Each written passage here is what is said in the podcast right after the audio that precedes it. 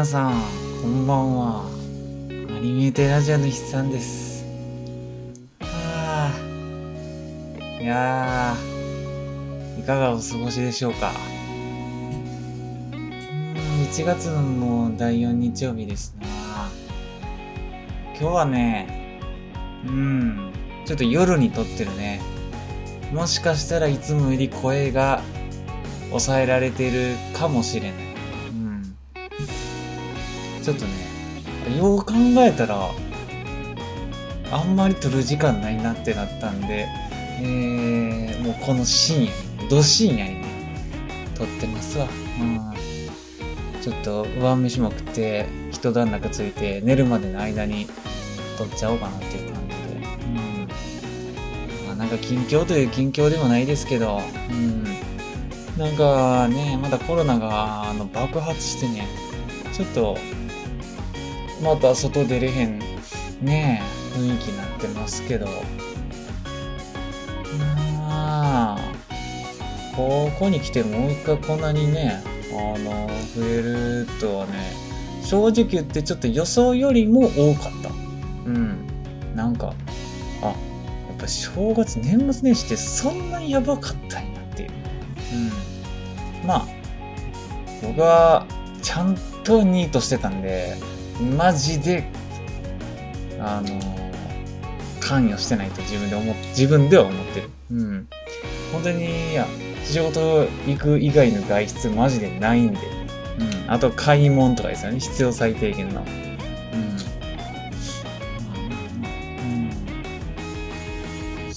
ですね。今回ね、うん、何話そうかなって思ったんですけど、なんか、あれ、いつやろあのー先週かななんか前のレギュラー会かなんかで、いや、ていうかね、アニメテラジ始めてからね、ちょこちょこ話題に出してるんですけど、あのちょっとケーブルテレビの話したいなって思って、これ、あのもしかしたらめちゃくちゃマニアックな回になるかもしれんけど、うん、そこまで入り込もうとは思ってないです。うん。ケーブルテレビというか、あのアニマックスについて、ちょっと、うん、なんか、話すっていうか、なんか共有したいなって思ってるだけです。うん。だから、同世代の人、人じゃない、ね同世代じゃない人が聞くとね、マジで、ちょっと思んないかも。うん。ちなみに僕90、1996年生まれの、今現在25歳なんですけど、あのー僕が、えー10歳ぐらいの時ですかね。小学校の真ん中くらいの時に、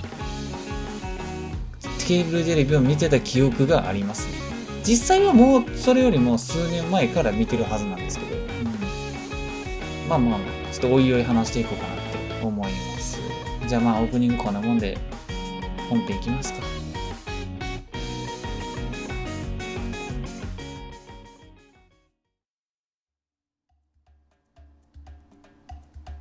はい。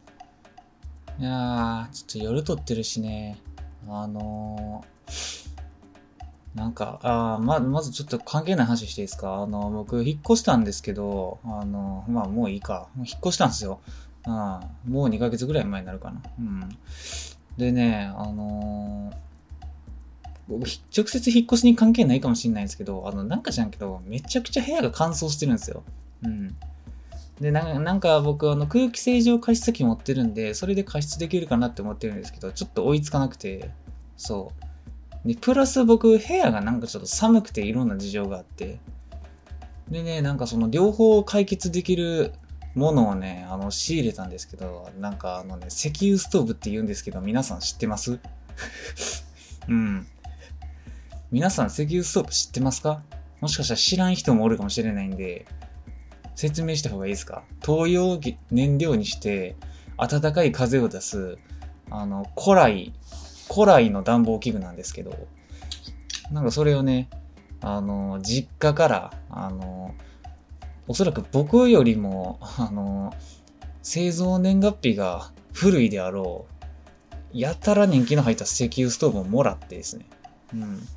それ炊いてるんですけど、まあこれがなんともね、まあ良くて、うん、あの、匂い以外、うん。そう。めちゃくちゃ温まるの早いし、あのー、パワーがあるし、しかも、あのー、石油、あ、ごめんなさい。石油ストーブじゃなくて石油ファンヒーターですね。僕が今使ってるのは。そう。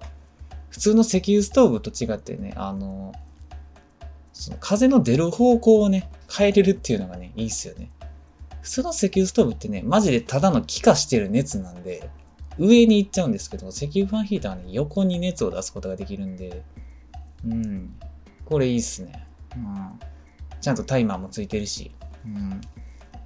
でね、あのー、灯油の方がね、安いんちゃうかなって、く、あの、エアコンめちゃめちゃつけてるより。うん。そう。でね、なんといっても加湿ができるんですよね。うん。あのね、石油ストーブつけてないときはね、部屋の湿度がね、20、20%ぐらいなんですけど、つけるとね、ああ、今消したからちょっとあれやけど、つけると40から50になるんでね、すごくちょうどいいです。うん。そう。まあ、ね。あのー、ガソリンの、ガソリンというか灯油の匂いがね、苦手な人はちょっと厳しいかもしれないですけど、僕ね、ちっちゃい時からガソリンスタンドの匂い好きな人やったんで、全然余裕っすね。うん。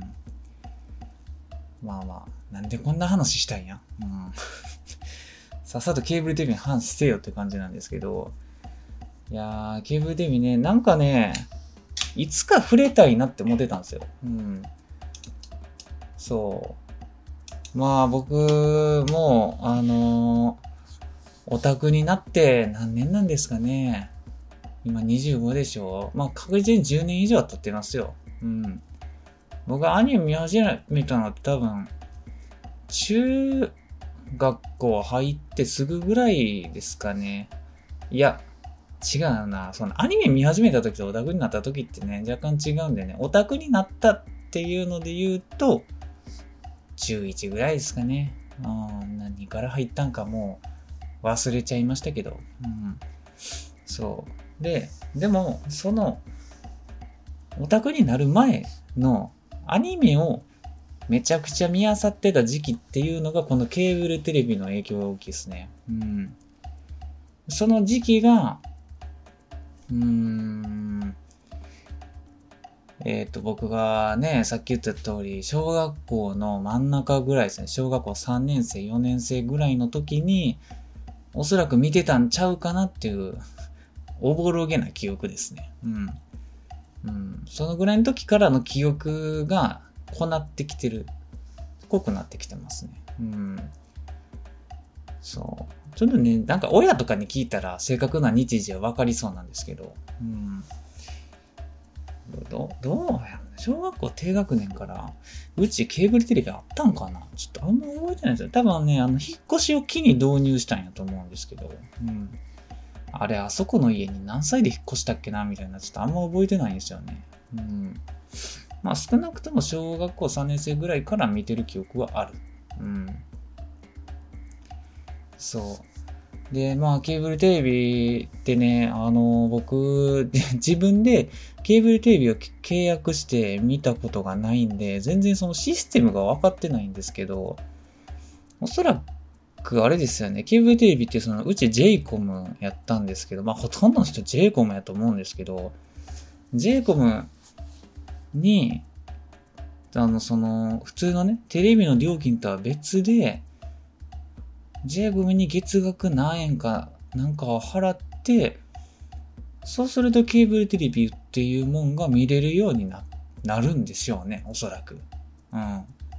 で、そのケーブルテレビの中でもチャンネルがいっぱいあって、その中の一つが、まあ、アニマックスであったり、キッズステーションであったり、カートゥーンネットワークやったりしたっていう感じなんですかね。うん。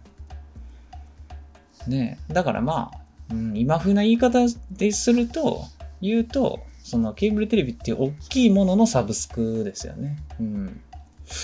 そう。アニマックス単体でっていう話じゃなかったんでしょうね。うん。そう。まあまあまあ。で、まあその中でも僕はアニマックスを見てることがほとんどやったんですよね。うん。そう、懐かしいですね。もう本当になんか、アニマックスがなかったらマジで今の僕だいぶ違う人間になってたんちゃうかなって大真面目に思いますね。うん。それぐらいね、やっぱり影響あったと思いますね。うん。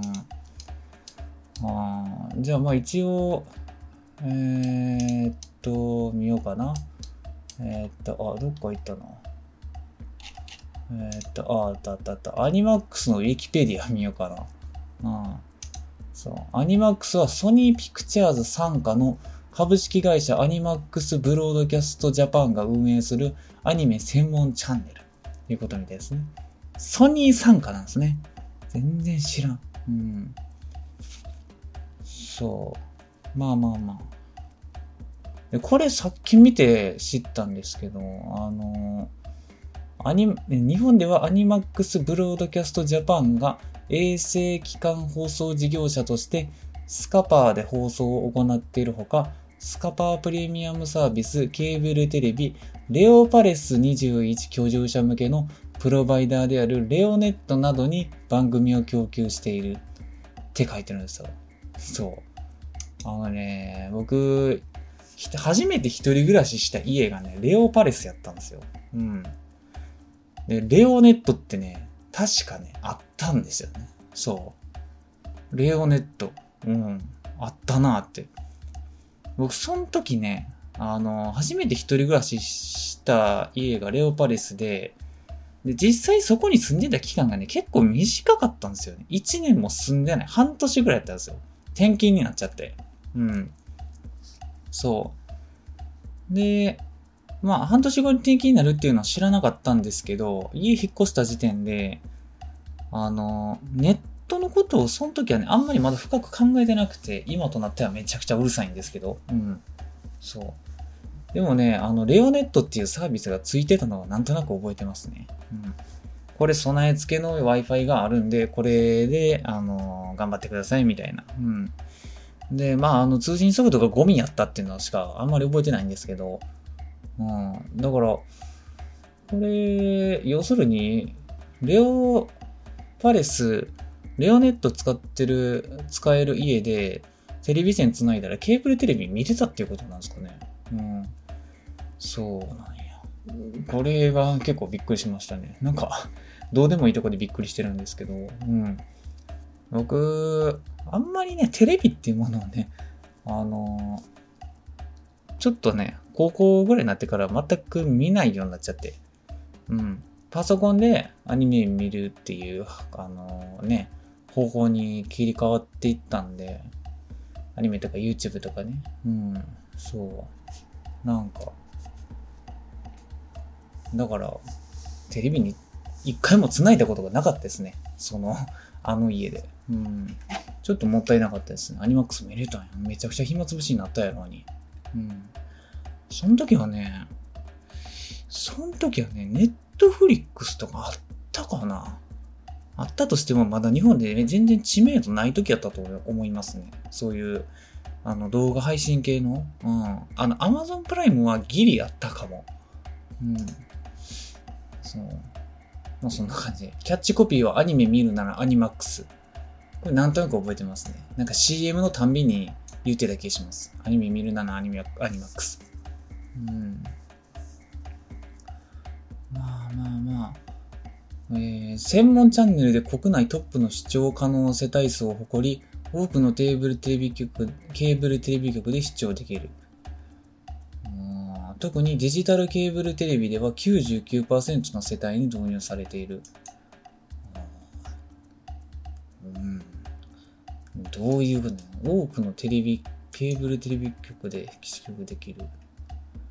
はあ、差がわかんないですね。何と何との差なんかもわかんないし。うん、そう。でね、あの、会社が設立されされたのは神々やけど、うん、1998年らしいですね。ああ、うん、そんなもんなんやっていう。確かにそんぐらいなんや。うん。僕が生まれた2年後ぐらいですね。うん。そう。で、えー、っと、まあ、これがおそらく転換期なんですか2002年11月1日、JCOM TV に導入。うん。これなんじゃないですか。うん。でね、あの、僕、スカパーってあんまわかんないんですけど、スカパーではそれよりも前に、えっ、ー、と、配信っていうか放送されてたんですかね。うん。そう。でね、j イコムってね、なんだしもしかしたら、あのね、地域差みたいなあると思うんですよね。関西ではこれが多いみたいなもしかしてあるんちゃうかなって思いますね。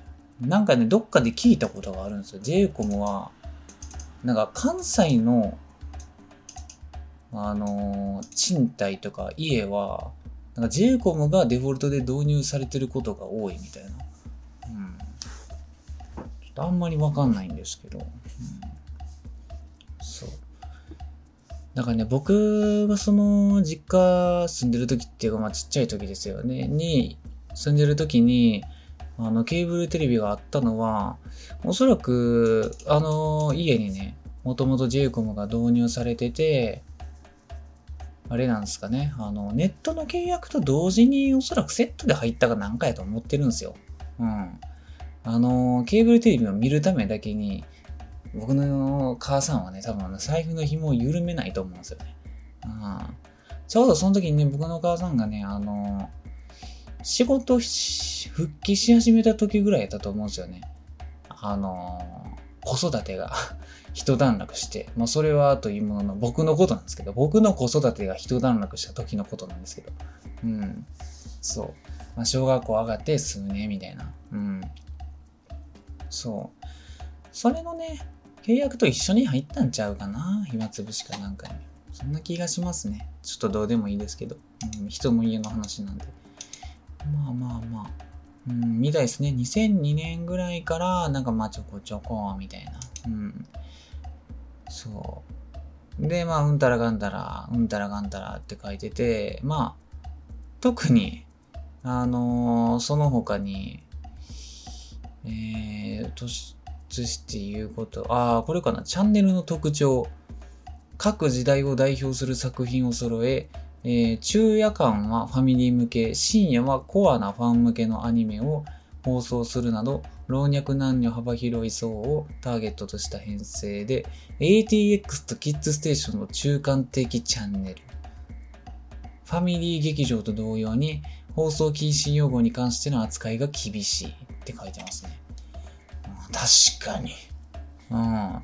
あの、今思い返してみれば、あの、昼から夜、ゴールデンタイムぐらいにかけては、うん、マジで誰が見てもいいようなアニメやってて、深夜はね、ちょっとエッチなやつとかやってるんですよ。まあ、エッチというか、あの、まあ、エッチと、あと、なちょっと暗い、まあ、それこそコアなファン向けっていうか、うん、のをやってたイメージですね。うん。そう。うんごめんなさい。うん。そう。で、まあ、ATX とキッズステーションの中間的チャンネルって書いてますね。うん、で、まあ、これなんですけど、あのね、ATX って皆さん契約したことあります？なくないですか？わかんないんですけど。うん。あのね、ATX って、あさっき調べたんですけど、まあ、アニマックスとほぼ同時期にちゃんと存在しているケーブルテレビのあの放送局、チャンネルなんですけど、まあ僕、ひいては僕が住んでる地域では ATX 見れる家なんてあんま聞いたことなかったんですよね。うん。そう。まあ、一応仕組み的にはケーブルテレビの契約、プラス ATX に対して個別で月額料金が発生したみたいなんですね。だからハードル自体も高いんですけど、大阪見れたんって、もしかしたら見れなかったかもしれない。今はインターネット、その光回線とかで、まあ全国どこでも見れるとは思うんですけど、あの、ケーブル、ケーブルさえ通せば。うん。なんかね、なかったんちゃうかな？わかんないですね。うん。でさっき見たら ATX はあのテレビ東京が母体のチャンネルって書いてたんで、やっぱりね、ないんちゃうかな？なかったんじゃないかな？昔。こっちには、関西には。うん。まあ、やけど、ATX ってね、いつ知ったかな？なんか本当にね、ここ5、6年に知った気がするんですよね。うん。そう。あ、なんか ATX っていうチャン、なんかそんなチャンネルあったっけぐらいの感じですよね。うん。そう。まあ、だからね、あんまり見たことないんですけど、あのー、結構ね、魅力的なチャンネルなんですよね。今見ても。うん、ラインナップ。そう。なんか声優の番組とかもやってるから、その辺がいいと思いましたね。うん、うん。そう。あのね、アニマックスはね、マジで3次元の人間が出てくることなんてほとんどなかったんで。そう。あと、キッズステーションはまあ僕も見れましたけどね。うん。キッズステーションってね、本当に、その名の通り、もうちっちゃい子供だけがターゲットの、あの、チャンネルでしたね。やってるアニメが本当にちっちゃい子向けでしたね。うん。だけど、全然、あの、アニマックスで見るもんなかったらキッズステーション見ようっていう感じやったんで。うん。そう。ねえ。えー、もう20分も撮ってんの？ちょっと待ってくれ。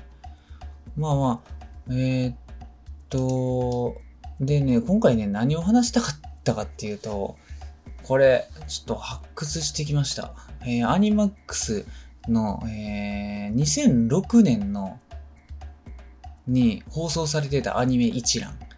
うん、こんなのがあるんですね。うん。で、2006年っていうと、今から、まあ、大体15年前。うん。わかりやすく言うと。で15年前っていうと、僕が10歳の時。小学校4年生。なんで、まあ、おそらくババチゴリに見てた時かなって思うんで、この時にやってたアニメ、えー、ただただ言ってきます。うん。えっとね、まあ、なんか11月やな。まあ11月でええか。うん。えー、アニマックス。2006年11月。えー、1個目。えー、テニスの王子様。やってましたね。テニスの王子様。うん。あのー、やってたというか、もはや、僕テニスの王子様ほとんどアニマックスで見た記憶しかないです。うん。地上波で見た記憶ほぼないです。うん。まあ、一応ね、あのー、あれかね、漫画を全部読んだんで、うん。なんか、アニメも見たよぐらいの感じかな。うん。そう。だからアニメを1話から最終話まで見たっていうわけではないけど、結構な話数は見てるはず。うん。そう。あのー、皆川淳子のね、声ですよね。後から知るんですよ。あ、龍馬の、越前龍馬の声って皆川淳子やったんやっていう。うん。まあまあまあ。あとはね、え、お願いマイメロディやってたみたいですね。さすがにね、あの、小学4年生の時に見てたんで、あの、なんつったんやろね。そういう女の子向けアニメは僕はその時全く興味なかったですね。まあ今もあんまり見ないですけど。うん。ねえ次がね、ケロロ軍曹。これもめちゃくちゃ見てたよね。うん。ケロロ軍曹って言ったらアニマックスですよね。うん。でも、ケロロ軍曹はリアルタイムでも構見てたと思います。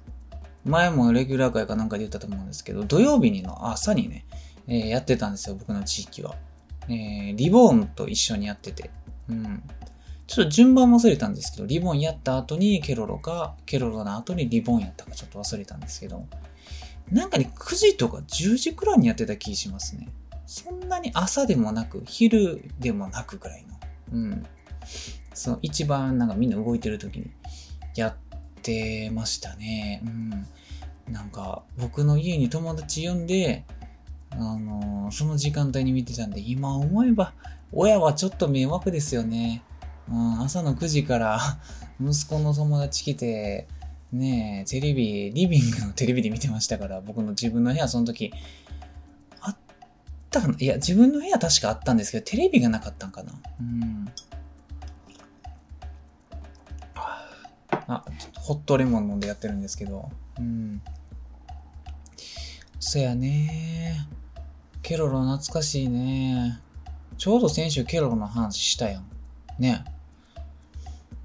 そう。まあ、ケロロとケーブルテレビのつながりが僕の中では深いから、今週ケロ、あの、ケーブルテレビの話したくなったんかなもしかしたら。その、ケロロ。で、次、あ、この調子で言ったら3時間ぐらいになりそうなんで、バンバンいきますね。え、次はね、真面目に不真面目、解決揃い。こんなんやってたな。うん。ゾロリはね、僕の年代は結構世代っていうか、うん。なんか、あの、図書室に行ったら、本置いてあるし、図書館行ってもあの、ゾロリ借りたいし、みたいな。うん。そう。ね、そんなのアニメですよね。で、しかもゾロリ役がね、山ちゃん、山寺宏一さんやったんで、あの、余計馴染み深いですね。あの、オタ、オタじゃない。あの、オハスター全盛期やったんで、うん。そう。で、あと次知ってるのは、犬やしゃとかね。うん。やってたみたいですね。犬夜叉ってアニマックスやったっけっていう感じですよね。なんかあの、キッズステーションでもやってた気がしますよね。うん、でちなみにあの、キッズステーションの番組表もあります。すぐ近くに。えー、キッズステーションでは犬夜叉はやってなかったんか。うん、まあこの2006年の11月に限ってはかもしれないですけど。うん。あとは、えっと、ブラッドプラスね。これめちゃくちゃ覚えてますわ、僕。なんか。あのね、アニマックスでね、ブラッドプラスを永遠にやってた記憶があります。うん。そう。ブラッドプラスなんで、あれですよね。あのー、一番有名か？わからん。ブラッド C ってもうちょっと後でしたよね。確か。忘れましたけど、ブラッドプラス。これ水木奈々のせいですよね、確か。そうやったっけ？ちょっと忘れたな。もうだいぶ前に見たんでね。えー、あと、名探偵コナン。うん。名探偵コナンね。コナンもやってたね。あの、古い子なんですよね。あのー、あれ。あれ、誰でしょう？あのー、ブルーハンツか、あのー、あれ。も う忘れた。うん。もうなんか、どっちにしろトータス松本系の誰かがなんかオープニング歌ってるあの曲めっちゃ覚えてますわ。うん。あとは、えー、っと、あ、ザ・ビッグオー2。ビッグオーなんかやってたんですね、アニマックスで。ええー、その時何にも覚えてないですわ。今や僕ビッグオー結構見たいんですよね。ロボットですよね。でかい。見たいな。あと、妖怪人間ベム。あやってましたね。うん。なんか、ちょこちょこ見てた記憶ありますね。ほとんど、あの、マジで何も見るもんなくて、ベム、妖怪人間ベムやってたら、まあ見るかぐらいの感じですよね。うん。そう。あと、デジモンアドベンチャー。これはまあ言わずもがな。あれでも、デジモンって、キッズステーションじゃなかったっけ？そのね、キッズステーションとアニマックスの境目がね、結構曖昧なんですよね。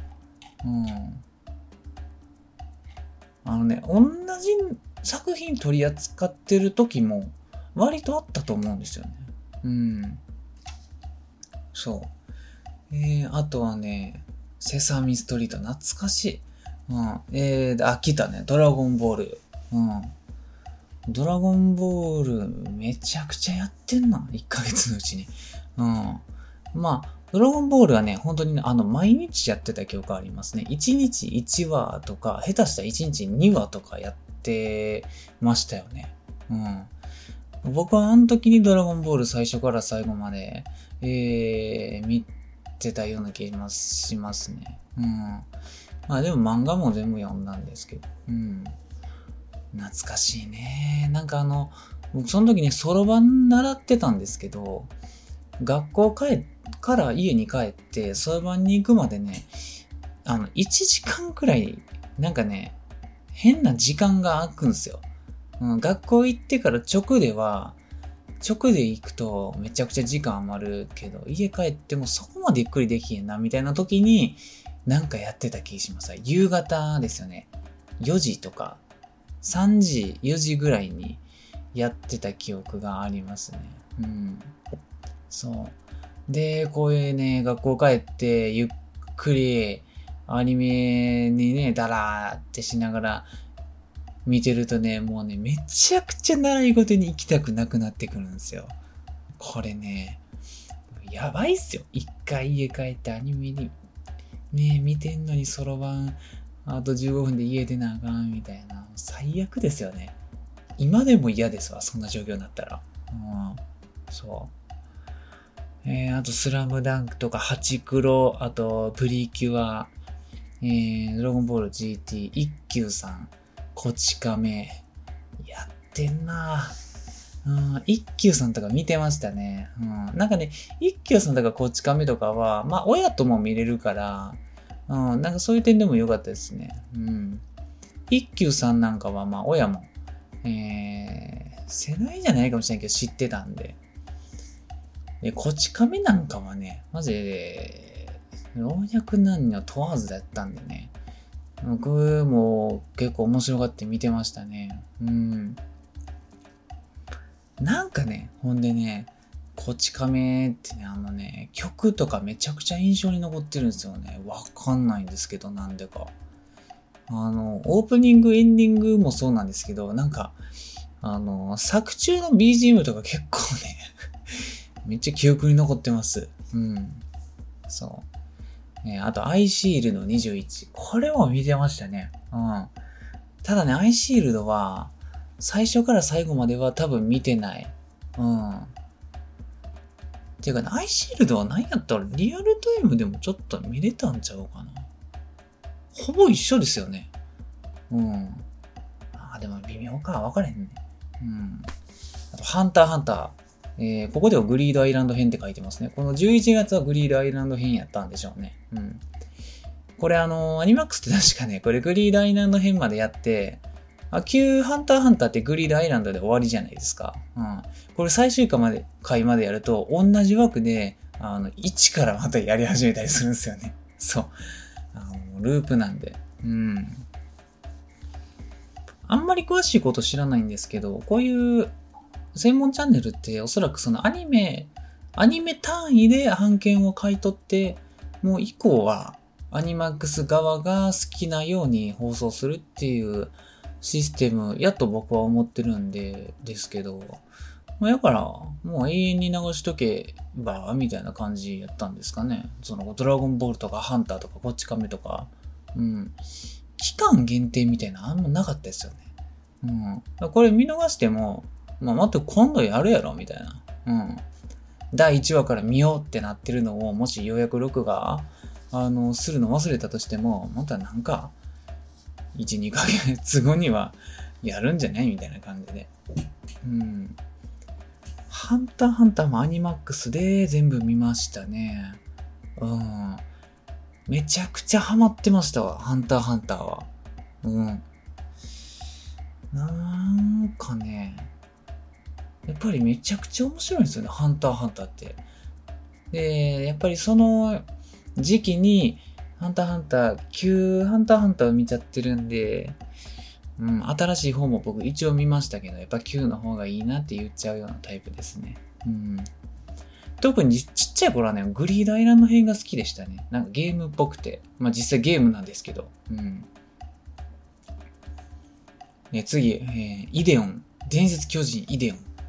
これはね、僕は、あの、結構ね、ちょこちょこしか見、見て、見てなくて、まあ、見てなくてっていうか、あの、親父がね、録画してたんですよね。イデオンを。うん、これおもろいんやって言って。うん。そう。あの、で、それのおこぼれでちょっと見てたみたいな感じですかね。うん。で、僕の親父はね、このラジオでちょこちょこ出すんですけど、あの、そこまでオタクじゃないんですよ。うん、実は。うん。な、な、んなんだろう。なんなんやね。あの、今となっては結構なオタクなんですけど、この時はね、そんなにオタクじゃなかったと思うんですよ。マジで、あの、必要最低限、ガンダムと、えー、と、マクロスとかが好きなおじさんやったんですよ。うん、そう。で、まあ、イデオンとガンダムって、まあ、同じじゃないですけど、うん、まあ、なんかあの、同じ監督でね、うん、うん、なんか好きやったんじゃないんですか、僕の親父は。うん。そう、世代やったんかなそこまで古くないんかなちょっとよくわかんないですけど。あとね、次、尺眼のシャナ。これも、アニマックスで見ましたね、僕は。うん。そう。なんかね、結構 CM やってたの覚えてますわ。シャナ懐かしいよね。なんか見返したいんですけど、結構長いんで。うん。なんか、ちょっと、踏み込めずにいますね。うん。いや今回、ちょっと長なりそうやから、ペースアップしておこうか。うん。えー、っと、シャナ終わって、えー、っと、次、これですね、銀河伝説ウィード。これもね、お父さんがちょっと見てましたね。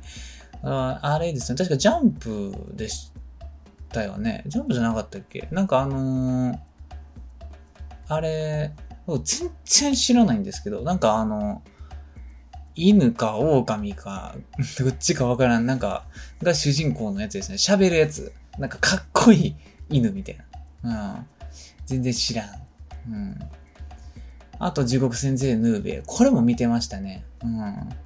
でもね、ヌーベはね、あのー、アニマックスで見てたのか、あの、地上波の夏休み子供劇場みたいなんで見てたのか、ちょっとわかんなくなっちゃう。混同して。うん。両方見てたかもね。うん、まあ、ヌビといえばあのオープニングですよね。うん。そう。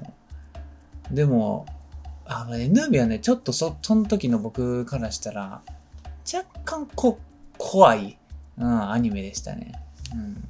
ちょっとも、あの、モチーフがね、妖怪やったりとか、霊やったりとか、ちょっと怪物みたいな、が出てくるようなやつじゃないですか。うん。僕、結構ビビリやったんで、なんか、ヌーベちょっと怖い。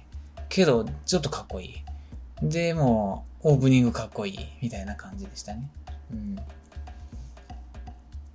あと、ハガレンですね、次。うん。ハガレンはね、アニマックスを見てるときは、特に興味が湧かなかったんですよね。うん。そう。で、えっ、ー、と、あと、ルパン三世。これは死ぬほど見てましたわ。何なんでしょうね。普通逆やと思うんですけどね。自分自身でも思いますけど。うん。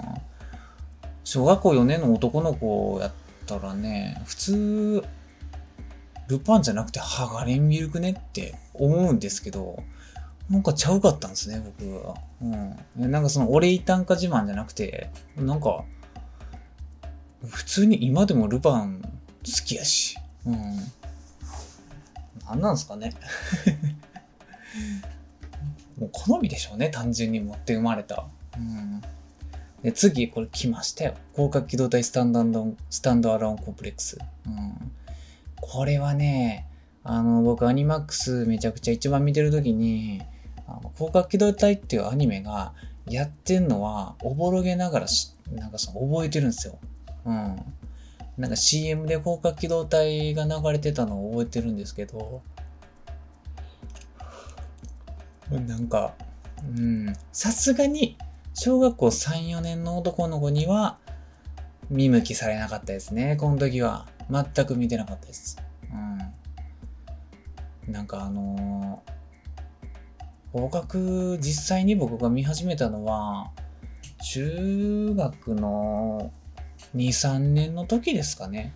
なんか塾の先生に教えてもらったんですよね。うん。これ、おもろいよって言って、ああ、なんか名前聞いたことない。そもう、それこそケーブルテレビで昔み、なんかな見たことあるなっていう感じでしたよね。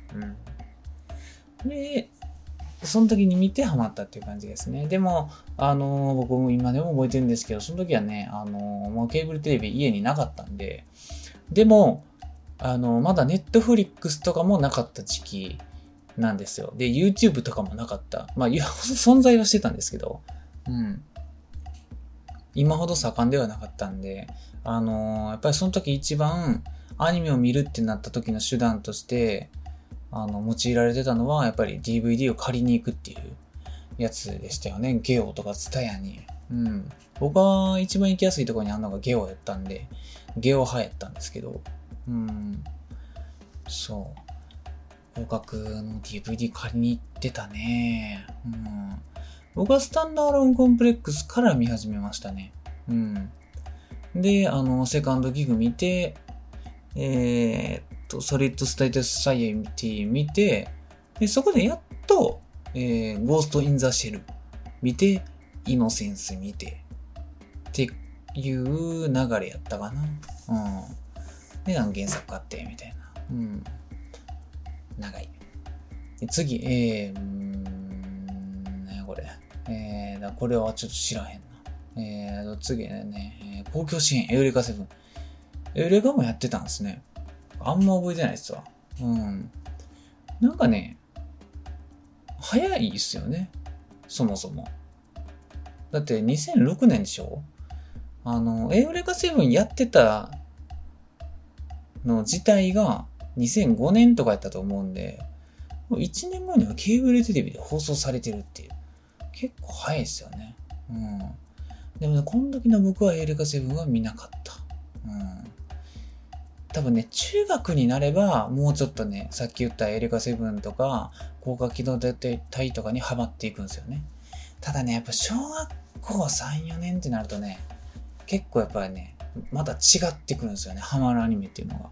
うん。やっぱりどこか子供向けになっちゃうんですよね。で、次、えー、っと、ちびまる子ちゃん。これは見てましたね。やっぱり小学校3年生なんですよ。3年生、小3が見るものといえば、もうちびまる子ちゃんとかなんですよ。結局。ルパンと。そう。まるちゃん見てましたね。うん。ね、あと、うるせえ奴ら。あ、うるせえ奴らはね、ちょこちょこ見てたかな。あ、なんかあのね、うるせえ奴らと、あと、おそ松さんと、あの、ど根性ガエル。その辺はね、あの、親が好きでね、あの、親がチャンネル合わせてる時に、一緒に見てたっていう感じですよね。うん、あんた、あんたばっかり好きな、見に、見といてや、みたいな感じでね、ちょっとリモコン奪われて、えー、見てたっていう感じで、僕はね、なんか結構嫌々見てた気しますね。うん。でも、うん。ど根性カレーとかは割と面白かったかな。オープニングとかね、可愛くて。うん。そうあとね、えー、地獄少女、双子森。これ2期ですね。うん。地獄少女はね、なんか、めちゃくちゃ見てた。ちゃんと3期まで見ましたね。うん。そう。なんか、あれはね、あの、今でも覚えてるんですけど、あの、母さんがね、好きになったんですよ、地獄少女。で、僕も一緒に見ててハマって、その時なんか妹ハマってみたいな感じで、結構家族全員で見てましたね。うん。地獄少女と、あと、双子森と、で、次、蜜がないですよね。うん、あ、そういえば、何年か前に4期やってたんですよね。まだ見てへんな、そういえば。うん。なんか、蜜がないとかまで行くと、なんか結構ストーリーが、なんかね、出てきて、一応ね、無印とかはね、結構一話完結っぽい流れだったと思うんですけど、三つ金まで行ったらね、なんか、主人公のね、エンマ愛の過去みたいな話確かありましたよね。うん。こういう理由で、こうこうこういうなんか恨みを持って死んじゃったんや、みたいな感じ。うん。そう。とにかくデザインが良かったですよね。うん。一期のオープニングとか割と有名ですよね。うんあーで、次、えー、カブトボーグ。カブトボーグやってたみですね。一回も見たことなかったです。えー、で、次、オーラン高校ホスト部。これもレジェンドですよね。うん。なんかね、これがやっぱアニマックスの魅力ですよね。オーラン高校ホスト部っていうアニメを買い取って配信するっていう。うん。今とな、今見てみれば割とフェチなアニメですよね。主人公が男装して、えー、っと、なんか男子校みたいなとこに通うっていう。うん。全然、ちょっとあんま内容であれって、あれ、あの、あの高校で男子校でしたっけ？共学でしたっけ？ちょっと忘れた。なんかでも女の子もおった気がする、共学やったんかな？あんま覚えてないですけど。うん。なんかとりあえず、あのー、男装女子がイケメンに囲まれてるアニメですよね。うん。オープニングとか、なんかちょっと今でも覚えてますね。うん。なんか見てました。オグラン高校ホスト部。うん。僕の友達もね、結構ね、このアニメは見てるやつが多かったです。次はね、えー、機動戦士ガンダム初代。ああ。これね、僕、この時に見たっけっていう感じなんですよね、逆に。うん。でも見てたか。知ってるってことは。うん。親父が予約してたんかな？録画してたんかな？うん。あと、えっ、ー、と、コードギアス反逆反逆のルルージュやってるんですよ、これも。これなんか、もはや、2006年に放送してるはずですよ。ファン、コードギアスの一期って。地上波で。早くないですか？うん。ね。で、あとは、えー、っと、あとね、めちゃくちゃ知らんアニメがね、いっぱいあるんですよ。うん。知らない闇と帽子と本の旅人、店舗意見、陽気士、ファンタスティ、えー、ファ、ファンタジックチルドレン。三つともわからん。パラダイスキスはわかる。あと次これ見てたね。ドクタースランプあられちゃん。うん。なんかね、あのー、このあられちゃんとか、えー、さっきのね、うるせえ奴らとか、ルパンとか、なんか、古いの好きなんじゃねって思うかもしれないんですけど、あのね、どれもね、ただ単に子供向けなだけなんですよ。うん。そう。あのー、だからね、あの、絵柄とか全く気にせず見てましたね。うん。あらちゃんが普通に面白かったから見てた。うん。見てたね、あられちゃん。うん。あと、えー、次、バカボン。これも見てた。うん。で、えー、っと、あー、なんかルパンの映画とか、あと、ルロケンやってんな。ルロケンはね、CM やってたのすげえ覚えてるんですけど、あの、まだ小3には早かった。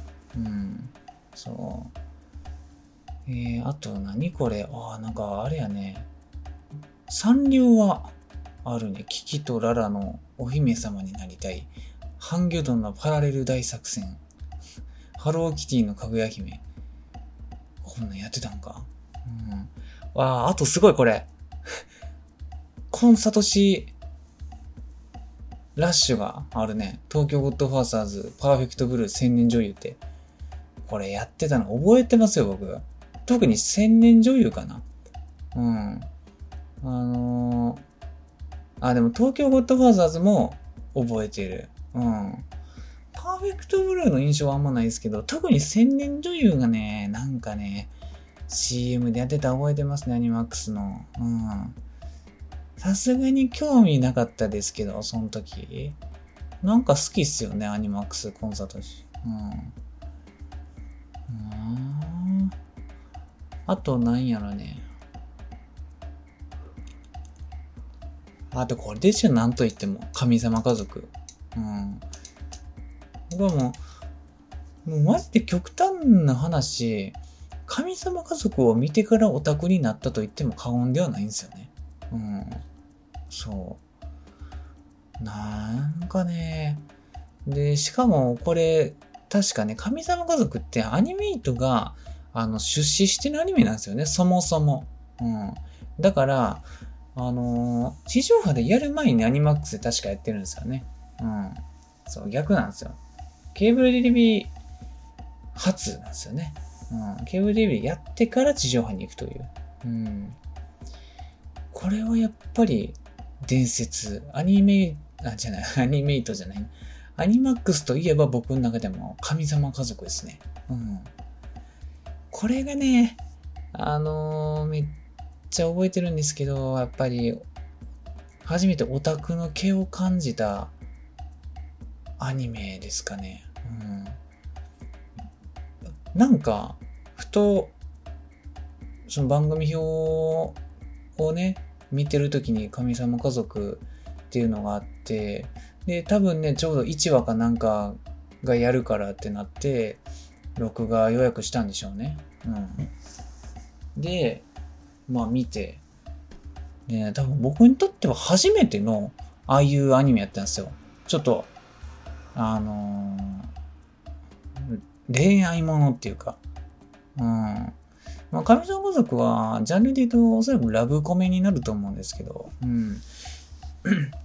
でもね、小学校3、4年の男の子からしてみれば、神様家族はね、十分ね、あのー、刺激が強かったですね。うん。十分強かった。なんか、その女の、男の子と女の子が、その恋愛関係になるっていうことをまず知らないんでね。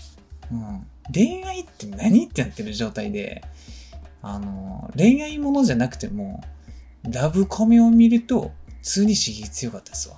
うん。ねえ。可愛らしいですけど。うん。やっぱオープニングがくっそ良くて。で、話もめちゃくちゃ良くて、最後普通に感動するし。うん。そう、エンディングも良くてね、すべてにおいて良かったですね。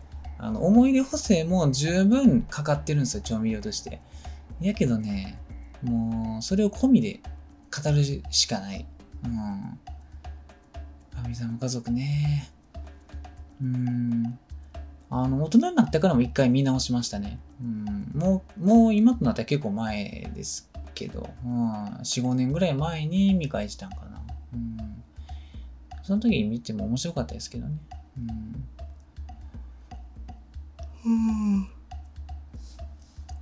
どんな感じかな？うん、僕は名前を挙げたのは、まあ、このリストの中に入ってるののうち、3分の1か半分ぐらいなんですけど、うん、結構知らないタイトルも多いんでね。うん、これがまあ11月なんですね。うん、あ ATX の2006年の11月もあるんですけど、あの、渋すぎるわ。うん、ラインナップが。知らんのが多すぎる。うん。やばいね、これ。うん。僕、この時に ATX がもし家にあったら、あの、真のオタクになってたんちゃうかなっていうぐらいのラインナップっすわ。うん。ええー、すごいな。本気やん。オタク養成学校やん。オタクの通信教育ですよ、これ、これ、もはや。うん。すげえ。ああ。だって、ドットハックとか、えー、アリアとか、えー、あと知ってんのねあ、D グレ、えー、っと、えー、ほとんど知らん。あブリーチ、メルヘブン、ナルト、えー、犬神、歌われるもの、えー、おとぎ重視、赤ずきん、キルリン・リボリューション、えー、あと、日暮らし、えーと、あと、マブラホ、アイシールド、アニマル横丁、エアギア、ケロロ。あと何やこれ。ああ、でもターちゃん。スクールランブル。んゼーガペイン、ネギマ、フルメタ、マリミテ、メダロット、ルックマンエグゼ。ああ、すごいな。えー、キバ。あ、キバキバじゃなかったっけ？僕がさっき言ってた犬、犬が喋るアニメ。もう混同してるかもしれん。うん。あと、黄色のコルダ、えー、銀玉、えー、あと、鈴風。渋すぎるぜ。2006年にこんなチャンネルがあったんすね。いやそう、これを見るとやっぱりアニマックスはまだ家庭向けですよね。ファミリー向け。うん。そう。ねえ。まあ、あと、キッズステーションで言うと、えー、ナルトがね、キッズステーションでやってたの僕覚えてますわ。そう。アニマックスじゃなくて。うん。あと、ホリックとかやってんのね。うん。ホリックのね、なんか実写映画化の予告なんかこの前なんかで見た気がしますわ。うん、映画館かな。うん。あと、キョロちゃん。キョロちゃん僕見てたんすよ。キッズステーションで。なんかキョロちゃんのアニメ結構面白くて。うん。なんかね、曲が良かったですね。ホワイトベリーの曲やってましたよね。うん。エンディングかな、オープニングか忘れましたけど。かっこいい曲で。あと、ギャグ漫画日和ね。これキッズステーションでやってたんですよ。僕見てましたわ。うん。小学校くらいになるとね、ギャグ漫画日和に一回ハマるんですよ。僕らの世代は。うん。そう。あと何やろシュガシュガルーンとかやってたんや。へえあ、ゼロの使いもやってますね。キッズステーションで。ああ。そっかそっかそっか。いや、ゼロ番もなんかケーブルテレビでやってたイメージあったんですけど、アニマックスじゃなくて、キッズステーションやったんですね。うん。で、シャナがアニマックスなんですね。うんなるほど。ヒカルの語やってたな。で、ポケモン、そう、ポケモンはね、キッズステーションやったんですよ。そう。ですね。あとね、えー、焼きたてジャパン。そう。あと、星のカービィ。この辺見てたね。うん。キッズステーションで。やって。これが2006年、だいたい15年ぐらい前のケーブルテレビの中身ですわ。うん。おもろいね。マジで、みんなのケーブルテレビ事情教えてほしいな。今何分やろうああ、もう56分やばい。うん、ちょっと眠たってきたな。あとね、1個、あの、これも一緒に見たかったんですよ。今。今の2020年、えー、1月のアニマックスの番組表ある、あります。用意がいいでしょう。うん、えー、っと、まあ、ケーブルテレビなんで24時間やってるみたいなんですけど、えー、っとね、夜の 夜の12時からダイヤのエースやってます うん。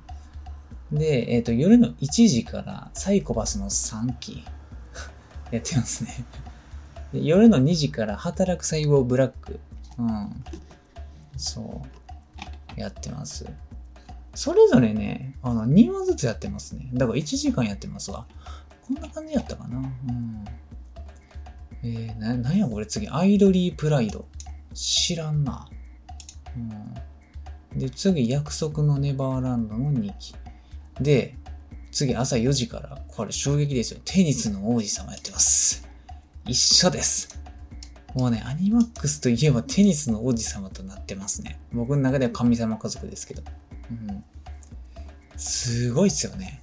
だって、えー、だから、あの、あれですよね。15年間、少なくとも15年以上は、同じアニメ、その版権を一回買って、ずっとね、回し続けてるって、これすごいっすよね。いや、あんま知らないですけどね。ほんまにその一回なんか、さすがにね、ちょっと、その間に何回か払ってるのがあるかもしんないんですけど。うん。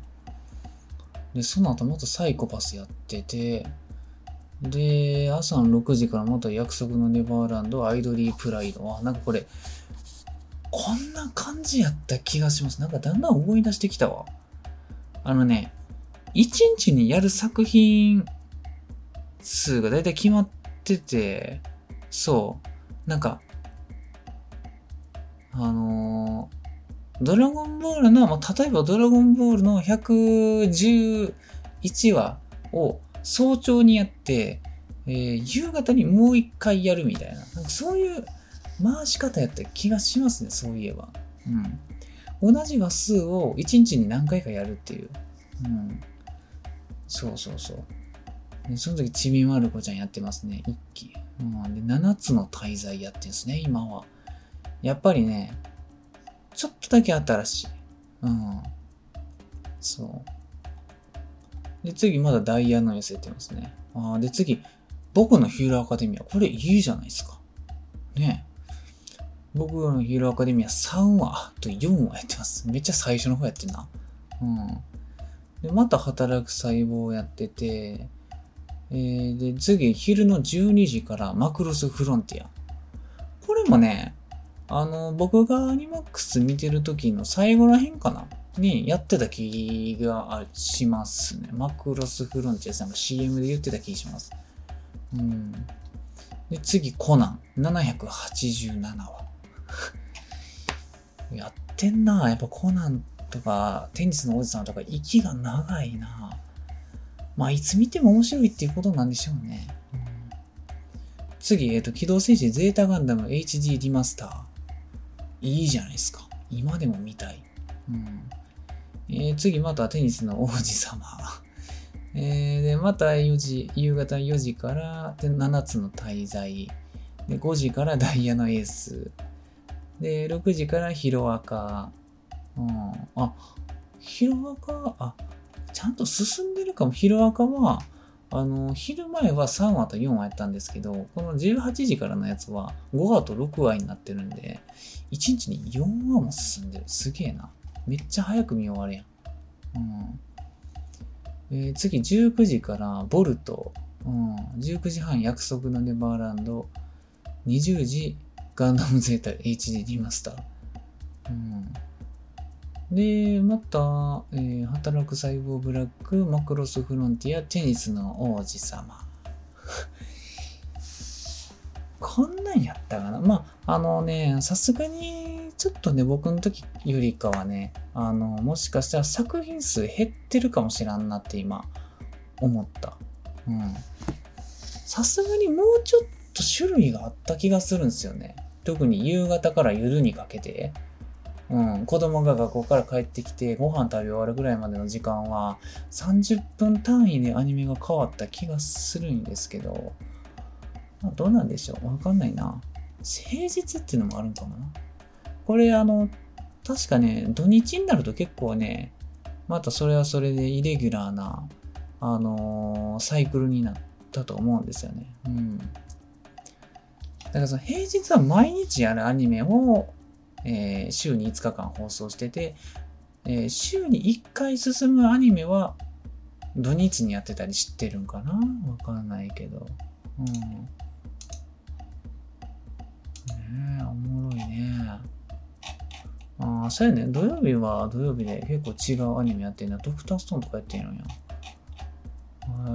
へえ。なんかでも、ちょうどこの今僕が見てる時期は、ダイヤのエースとか働く細胞と、あと約束のネバーランドが多いね。うん。そう。あ、でも待って、ルパン三世パート2とか、まだやってるわ。うん。新しいのだけじゃないっすね。うん。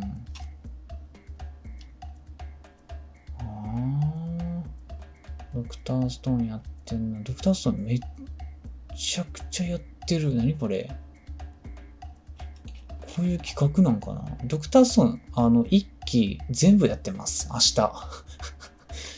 うん。明日、ドクターストーン一期全部やってます。見てください。うん。12話までやってます。終わってます。1話から最後まで。うん。へえ。あ、でも、ジョジョとかやってんな。おー。何これ？何か知らぬ。ビジュアルプリン、プリズム。はあ。あ、鬼滅の刃遊楽編やってますね。最新じゃないですか。というか、もはや地上波と一緒ですよね。えー。あと、王様ランキングとかやってる。土日はやっぱりちょっと気合入ってますね。うん。えー、おもろいね。見てたら。ちょっとだけ、眠たくなってきたんでもういいかな。うん。でも、あまあいいか。とりあえずエンディング行くか。9やけど。うん。ちょっと疲れてきたんでエンディング行きます。